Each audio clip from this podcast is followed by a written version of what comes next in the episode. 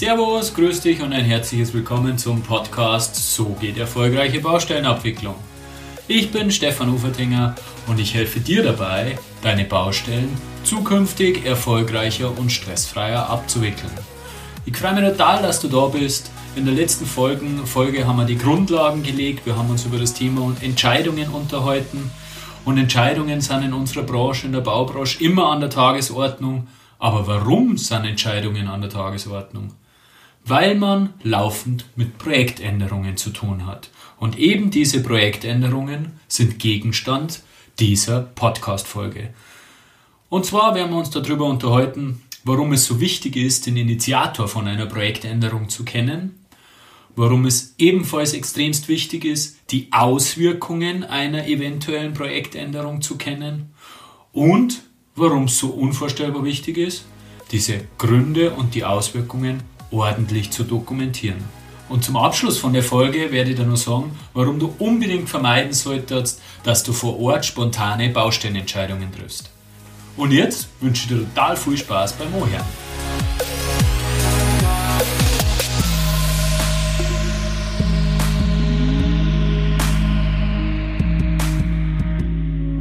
Ja, du kennst die Situation sicherlich auch. Du gehst mit dem einen über die Baustelle und er meint, hey, da vorne der Steinsatz, das war doch viel gescheiter, wenn wir den in der Freiböschung ausführen daten. Platz ist genug da, äh, Geld passt da ein Haufen, viel einfacher zum Bauen. Auf den ersten Blick denkst du, oh ja, hat er eigentlich nicht Unrecht. Machen wir so, entscheiden wir. Und vielfach ist es dann so, dass unser System 1 mit unserer Spontanentscheidung, die sich auf den ersten Blick sehr plausibel anhört, einen Strich durch die Rechnung gemacht hat. System 1 haben wir in der letzten Folge kennengelernt.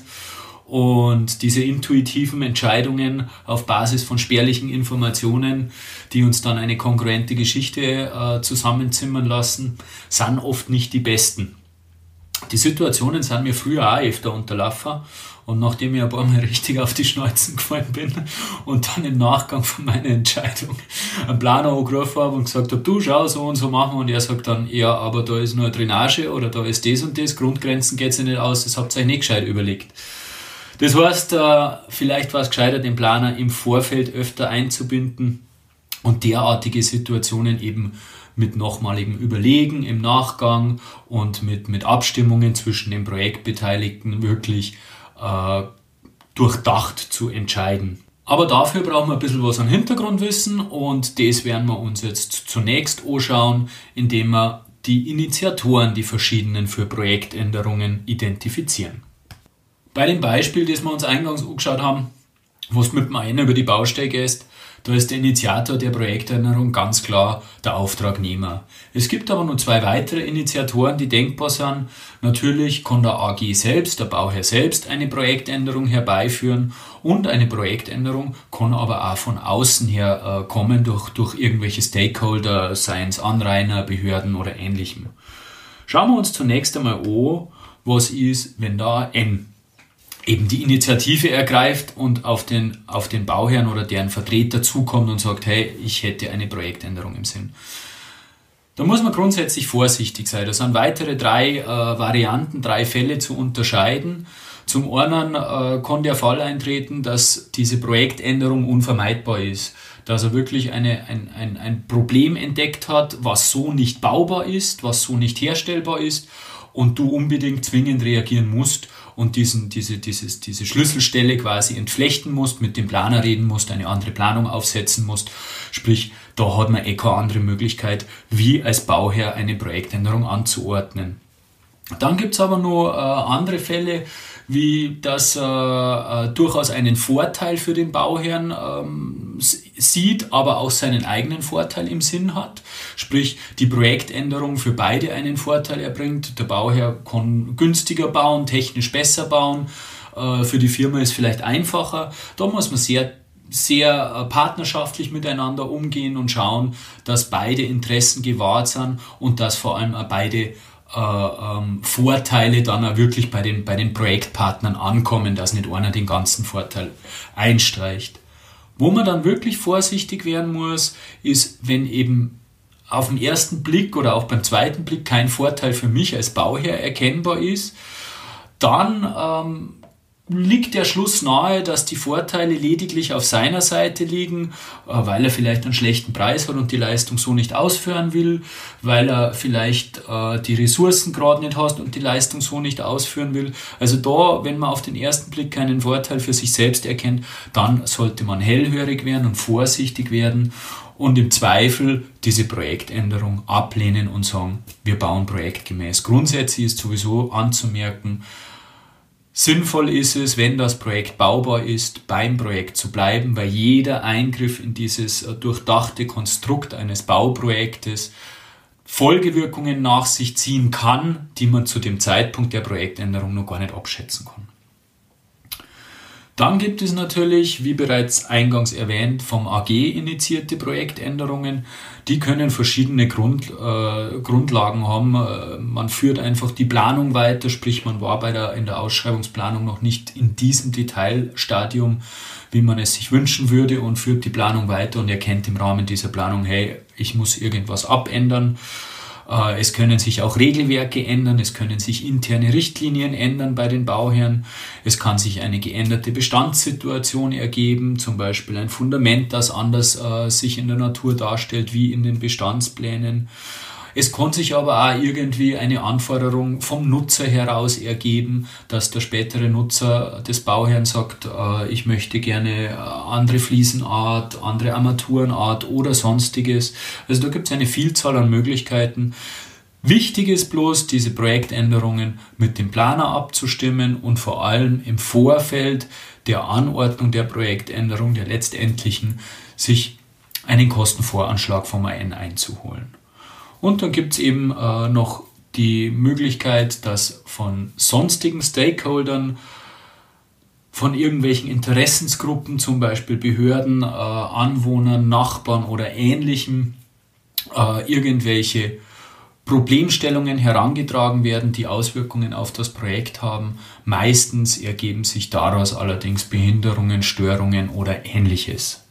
Ja, es gibt also eine Vielzahl an äh, verschiedenen Gründen für Projektänderungen. Das ist einmal der erste Schritt, diese Gründe zu kennen.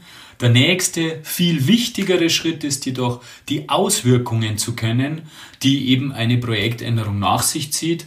Und die wollen wir uns jetzt im Detail anschauen.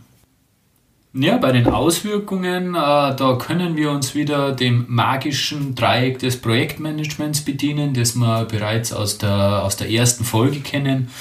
Äh, dieses magische Dreieck des Projektmanagements äh, bezieht sich auf äh, die drei Säulen des Projektmanagements, auch des Bauprojektmanagements, eben auf die Qualität, die Termine und die Kosten.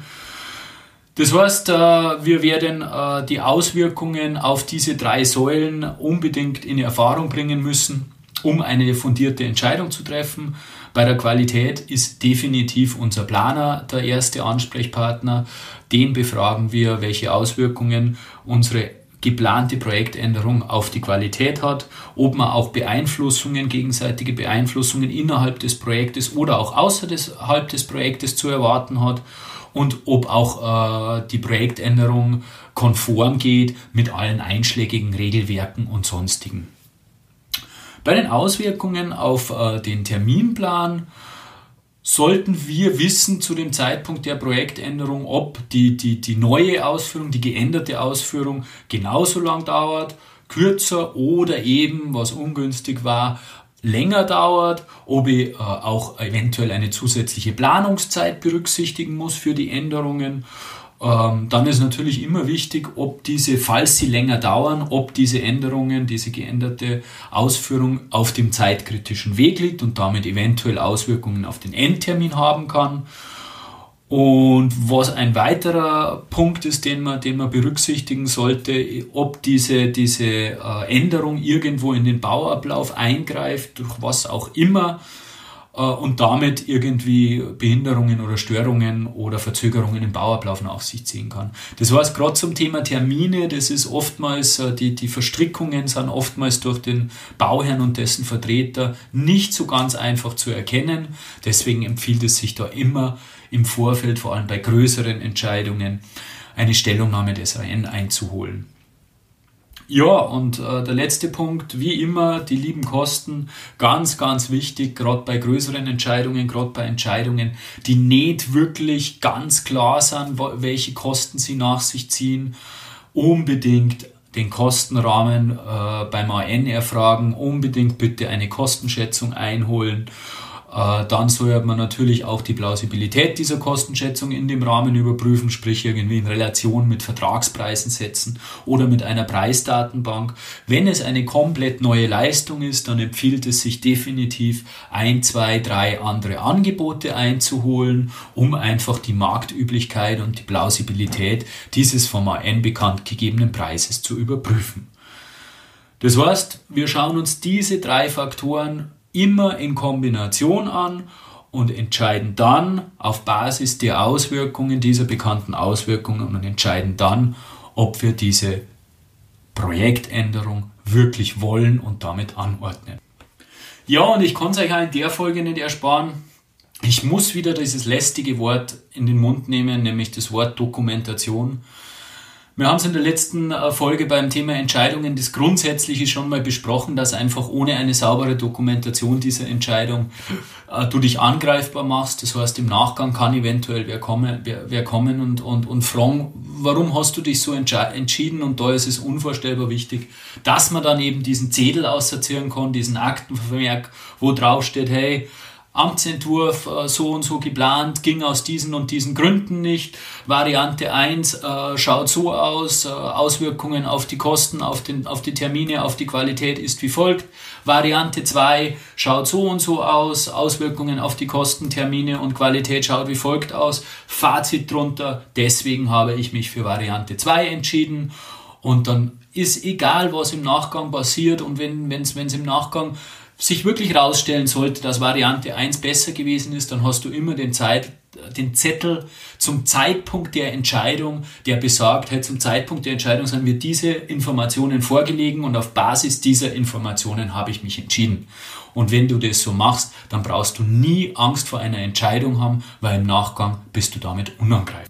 Und insgesamt, glaube ich, ist jetzt äh, bereits schon rausgeklungen oder aus den, aus den Aussagen raus, kann man schon raushören, was man unbedingt vermeiden sollte oder was du unbedingt vermeiden solltest, das ist eben vor Ort bei einer Begehung eine spontane Entscheidung zu treffen, weil du einfach meinst, hm, das hört sich ganz plausibel und das kann schon passen.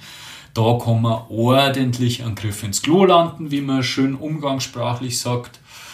Und das würde ich dir sehr, sehr stark ans Herz legen, dass du diesem ersten Impuls äh, in der Baubegehung zu sagen, ja, mach mal so, widerstehst und sagst, okay, klingt plausibel, aber das möchte ich mir erst noch anschauen, das möchte ich noch mit dem Planer abstimmen, gib mir ein, zwei Tage Bedenkzeit. Ich weiß, dass unser Geschäft oft hitzig ist, der Backer steht da und der Bauleiter macht Druck, ich brauche die Entscheidung aber sofort weil ähm, sonst habe ich Verzögerung und dann weiß ich nicht und überhaupt und sowieso.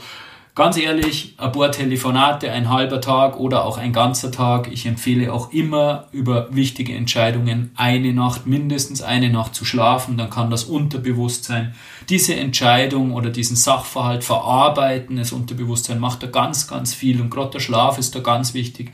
Also ganz klare Empfehlung, vertröste den Menschen, der die Entscheidung haben will, auf den nächsten Tag in der Früh. So viel Zeit muss immer sein und deswegen eben meine ganz klare Empfehlung an dich, vermeide spontane Entscheidungen, schlaf eine Nacht drüber und gib die Entscheidung am nächsten Tag oder irgendwann bekannt, wenn du dich entsprechend mit den richtigen und wichtigen Stellen abgestimmt hast. Dann fassen wir das Thema Projektänderungen nochmal zusammen. Die erste Sache, die man sich anschauen muss, ist, wer ist der Initiator. Da haben wir gehört, dass äh, grundsätzlich drei Initiatoren möglich sind. Einmal der AN, der AG oder sonstige Stakeholder. Wobei man eben, wenn der AN an dich herantritt mit einer Projektänderung, durchaus einmal die, die Ohren spitzen darf und etwas Vorsicht walten lassen darf. Das zweite Thema, ganz, ganz wichtig, schau da bitte die Auswirkungen an. Schau da an, was macht diese Projektänderung äh, qualitativ, was macht diese Projektänderung terminlich und natürlich selbstverständlich auch kostenmäßig. Wie wirkt sie sich aus? Und ja, leidiges Thema, ich weiß, wer schreibt, der bleibt, hören viele nicht gern. Es ist aber einfach so, dokumentiere bitte die Gründe für die Entscheidung zum Zeitpunkt der getroffenen Entscheidung, weil dann bist du im Nachgang später mal unangreifbar. Und was aus alledem folgt, äh, ist, entscheide niemals spontan auf der Baustelle. Bitte ähm, schau, dass du diesem ersten Impuls, dieser spontanen Entscheidung widerstehst und auch wenn die Zeit drückt, dem äh, Bauleiter der Firma sagst, hey, äh, ich möchte mir das in Ruhe anschauen, auf den ersten Blick schaut es gut aus, aber die Entscheidung kriegst du morgen oder im, am Ende der Woche oder ähnliches. Und das waren ganz, ganz wesentliche Sachen zum Thema Bauabwicklung, weil einfach diese Projektänderungen unser täglicher Begleiter sind. Es gibt einfach das perfekte Bauprojekt nicht, wo, wo, wo, wo bis ins letzte Detail durchgeplant ist und keine Änderungen mehr notwendig sind. Und wenn du mehr ähm, Dinge zum Thema Abwicklung von Baustellen wissen möchtest, Erstellung von Bauverträgen etc., dann melde dich doch einfach zu meinem exklusiven Mitglieder, Mitgliederbereich an. Den Link dazu habe ich da in die Show Notes äh, mit einido. Dort sind dann alle Show Notes abrufbar. Zudem gibt es äh, interessante Dokumente zum äh, Download. Und in weiterer Folge gibt es vierteljährlich eine QA-Session zu bestimmten Themen mit mir. Die Termine erfährst du dann über meinen Newsletter, also unbedingt auch dort anmelden.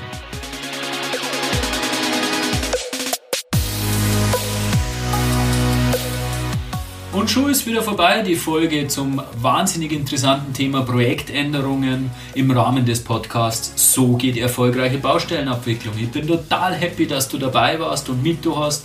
Bis zum nächsten Mal, dein Stefan Ufertinger.